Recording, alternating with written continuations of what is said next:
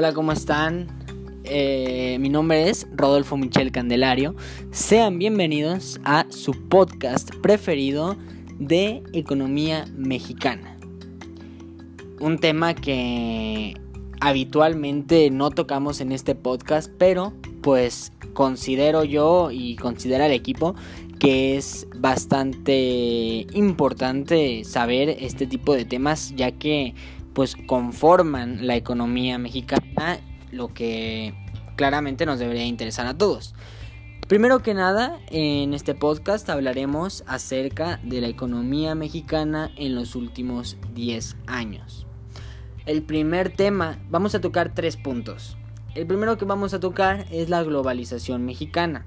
Claro, si hablamos de globalización mexicana, tenemos que hablar del Tratado de Libre Comercio de América del Norte firmado en 1994 y que ha generado opiniones divididas. Sin embargo, gracias a él, en 2014 las exportaciones de mercancías alcanzaron una cifra récord de 397.536 millones de dólares, lo que nunca se había visto antes. Cabe recalcar que el crecimiento económico en, el país se impulsa con cuatro motores, exportaciones, gasto público, consumo privado e inversión privada. Al vivir en una economía globalizada, es imprescindible para un país aprovechar los mercados exteriores para generar un crecimiento y mejorar oportunidades. Ahora, el segundo punto que tocaremos son reformas estructurales. En los últimos dos años y medio, el gobierno mexicano aprobó un paquete de reformas estructurales. Eh, en este sexenio estaba Enrique Peña Nieto, que es una de las de las figuras más polémicas y que solamente se hablan cosas malas, cosas, cosas eh, que si corrupción, que si impunidad, que si saldos de gobierno impresentables, pero no se habla mucho de reformas estructurales que valieron mucho la pena.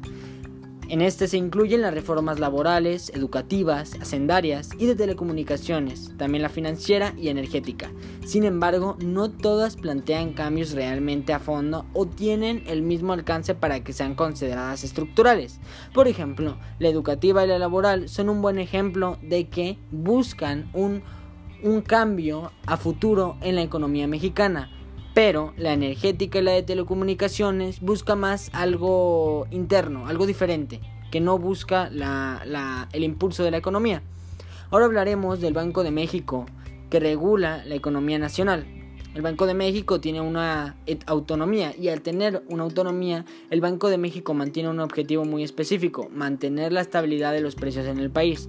Recordemos que cuando era comandado por el gobierno federal lo utilizaba en ocasiones como mecanismos de financiamiento ocasionado por las inflaciones altas, como las experimentadas en las décadas de los 70 y los 80.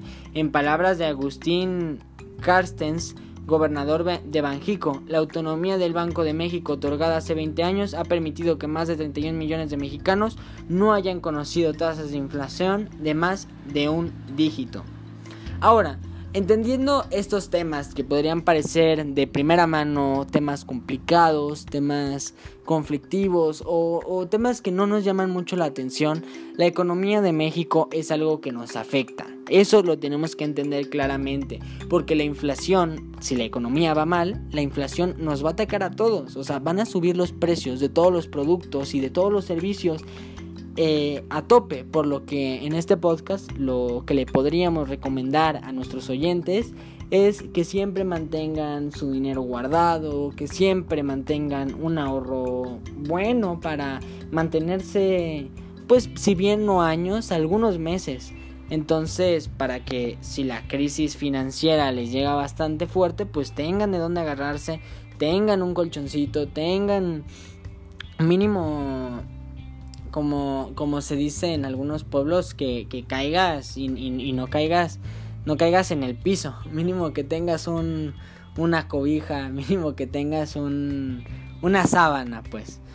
O, lo que se llama pues colchón financiero. Entonces, muchas gracias a todos los que estuvieron aquí escuchando el podcast. Eh, espero que les haya gustado, que haya sido un momento educativo, reflexivo y pues mero entretenimiento era el objetivo.